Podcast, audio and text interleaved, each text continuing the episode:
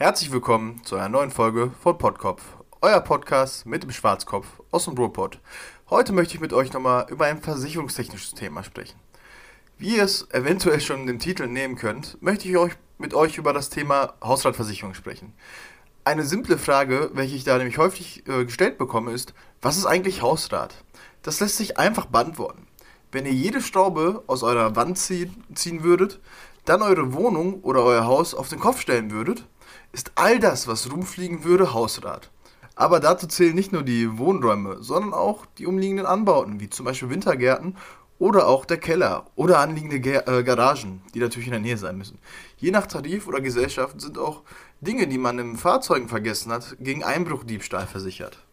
Aber nicht nur die alltäglichen Gegenstände sind abgesichert, sondern auch Wertsachen wie Bargeld, Schmuck, Wertpapiere oder aber auch Daten. Sollten zum Beispiel Datenrettungskosten anfallen, sind diese mit abgesichert. Die Leistungen für diese besonderen Bestandteile sind in der Regel gedeckelt, aber die Versicherungssumme bzw. auch Summen lassen sich nach Bedarf auch anpassen. Auch auf Reisen ist unser Hab und Gut durch die Außenversicherung abgesichert. Jetzt kommen wir aber erstmal zur Absicherung. Grundsätzliche Gefahren, die abgesichert sind, sind folgende. Alle Schäden, die durch Feuer, Leitungswasser, Sturmhagel, Explosion, Einbruchdiebstahl, Raub und Überspannung entstehen können, sind durch die Hausratversicherung standardmäßig abgesichert. Da man sich die Hausratversicherung wie eine Bündelversicherung vorstellen muss, in der jede Leistung einzeln mit eingebucht wird, gehören die Aspekte, die ich eben genannt habe, in der Regel zu der Standardabsicherung der gewöhnlichen Hausratversicherung aber auch weitere anfallende Kosten sind oftmals gedeckt. Zum Beispiel Hotelkosten für einen bestimmten Zeitraum oder Einlagerungskosten von Wertgegenständen nach einem Schadenfall. Sollten die Wohnungen zum Beispiel nach einem Brand unbewohnbar sein. Es lässt sich aber auch na, je nach Tarif äh, oder Gesellschaft das Fahrrad bis zu einem bestimmten Wert gegen weltweiten Fahrraddiebstahl absichern. Dafür ist aber wichtig, dass das Fahrrad auch abgeschlossen ist. Aber so wie ich das hier in Dortmund kenne, hilft das Schloss meistens nicht mal dagegen. Aber Spaß beiseite. Ebenfalls lassen sich hier noch optional eine Glasversicherung, zum Beispiel fürs Kochfeld, oder eine Elementarversicherung mit einbuchen. Elementarversicherungen sind grundsätzlich nicht versichert, aber lassen sich einschließen. Dazu gehören zum Beispiel auch Erdbeben, Überschwemmungen oder Schneedruck. Erst vor kurzem konnten wir noch in Hagen sehen, wie wichtig so eine Elementarversicherung ist. Diese kommt auch in der Regel mit einem Selbstbehalt, da die Versicherungen das alleine nicht leisten können. Mittlerweile gibt es aber bei den meisten Versicherungen die Möglichkeit, den Selbstbehalt runterzuschrauben oder gar zu entfernen. Selbstverständlich für einen Mehrbeitrag, aber oftmals kommt dieser, wenn man es hochrechnet, der Selbstbeteiligung nicht ansatzweise nah.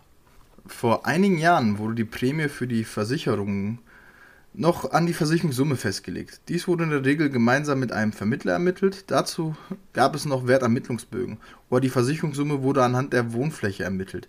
Hier wurde in der Regel mit 650 Euro je Quadratmeter gerechnet. Dieses Modell ist aber mittlerweile überholt. Heute wird die Prämie anhand der Größe ermittelt und die Versicherungssumme ist unbegrenzt. Zumindest handeln zum Glück die meisten Gesellschaften so.